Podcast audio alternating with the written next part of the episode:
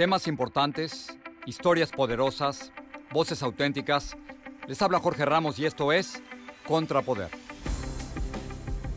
Bienvenidos al podcast. Sandra Cisneros tiene un nuevo libro y tenía muchísimas ganas de conversar con ella. Su novela La Casa de Mango Street es un clásico de la literatura en los Estados Unidos y lectura obligada en muchas escuelas.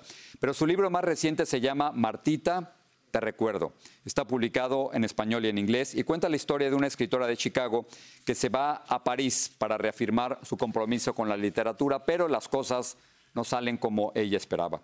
Sandra vive en San Miguel de Allende, Guanajuato, y desde ahí pude conversar con ella. Sandra, gracias por estar aquí y quería comenzar preguntándote sobre una cita que hay en la biografía de, de tu libro. Dices, se gana la vida con la pluma pocas escritoras o escritores pueden decir algo como esto, ¿no? Te costó sí, trabajo. y también escritores más famosos y mejores que yo. Así que doy gracias diario que la vida me ha bendecido con eso, pero me tocó la suerte. En, este libro, eh, Martita, te recuerdo, quise leerlo primero en inglés, Martita, I Remember You, porque creo que, que es tu voz original. Pero ¿por qué tenías esa necesidad de que saliera en inglés y en español? Porque los personajes me hablaron en varios idiomas. Eh, es una, un cuento que incluye personajes de, de varias ciudades y países en el mundo, pero yo los, los hice para que el lector podría entenderlo como solo tres personajes. En la vida real vinieron de muchos viajes que hice. Cuando dices que los personajes te hablan, ¿me, me puedes explicar eso un poquito? Suena a espiritismo y ya sé que no es. No, no, no, la verdad es que, mira, fíjate que en una Navidad, ¿cuántas personas se comparten tu vida, ¿no? Eh, te, te, te, topes con tanta gente, te dicen cosas, te emocionan y la verdad que es Martita es una composite, en inglés lo diría, de un parte, un trocito de una persona que conocí en París y otra persona que conocí en Milano y otra mujer que conocí en Sarajevo durante un año de muchos viajes. Así que un, partita, un par, parte de muchas mujeres y hablaron distintos idiomas. Cuando haces toda este, esta experiencia en París, ¿te tocó a ti vivir esa es ese deseo de querer ir a París para poderle decir a tus padres y a tus amigos, soy una escritora y estoy en París? Yo creo que todos los escritores tenemos ese anhelo de llegar a París, ¿no? De, de vivir la vida que hemos visto en las películas o que hemos leído en los libros y no te encuentras con la vida literaria, sino con los inmigrantes que cantan en el metro. Esta desilusión de París es algo que te ha ocurrido también con los Estados Unidos. O sea, no solo te desilusionaste de París, sino, sino quizás de Chicago y de los Estados Unidos. Tú me has contado que no querías morirte en Estados Unidos y que te fueran a encontrar tus gatos y tus perros muertos en el piso, ¿no? Sí, que tenía miedo de que me iban a comer mis mascotas. Sí, pero yo creo que especialmente ahorita me siento decepcionada con los Estados Unidos porque también uno cree con el sueño del sueño americano, de que siempre las cosas van a mejorar, especialmente para la raza, que todo va a ser mucho mejor con el próximo presidente. Y hemos visto un desastre para los latinos desde, pues especialmente desde la caída de los torres. Así que me sentí siempre un poco inquieta buscando mi hogar, aunque viví y nací en los Estados Unidos, eh, no me sentí como si eso fuera mi casa.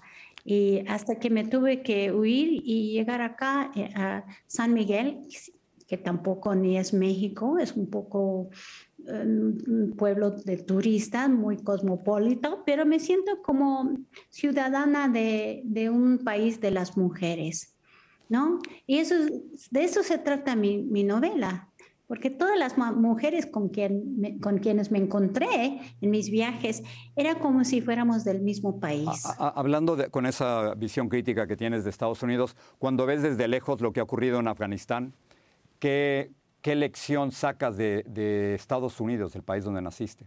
¿Qué, qué estás viendo tú? Ay, pues yo siempre me da un poco de terror.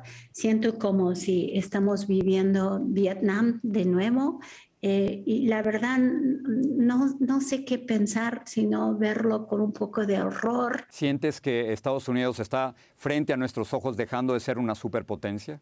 Yo no sé si podría decir eso, pero eh, me siento como un poco culpable como ciudadana de los Estados Unidos del desastre que estamos dejando. Tú y yo hemos hablado mucho de México, pero nunca te he preguntado sobre política en México y sobre el presidente López Obrador. No sé si lo haces por, por respeto y por cuidado. No, no, no, porque nadie me pregunta. Ok, déjame preguntarte entonces, ¿qué te parece López Obrador? ¿Cómo lo está haciendo como presidente?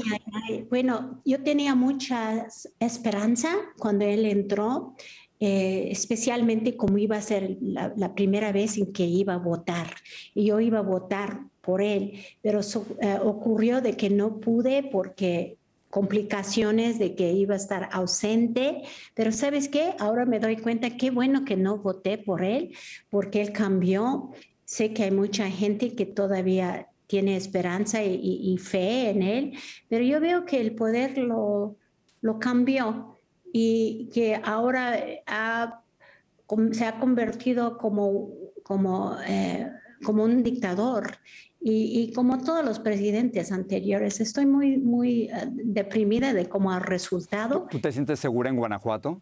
No, hombre, eh, eh, de aquí a llegar al aeropuerto tengo miedo, tengo que vender mi coche porque tengo un narcomóvil. Tengo, tengo el coche que, es, que los narcos se roban, así que tengo que vender mi, mi, pickup truck y comprar algo que sea menos, que no llama la, atención. Salir de mi casa e ir a otro pueblo hasta el aeropuerto me, me hace nerviosa. Y olvídate, viajar de noche o fuera de, esta ruta. Ya ves, lo único que había que hacer era, preguntarte. Eh, Sandra, gracias, gracias por estar aquí y gracias por, por hablarnos de, Martita. Ay, gracias. Espero que los inmigrantes se puedan reconocer a ellos mismos al leer este cuento. Gracias.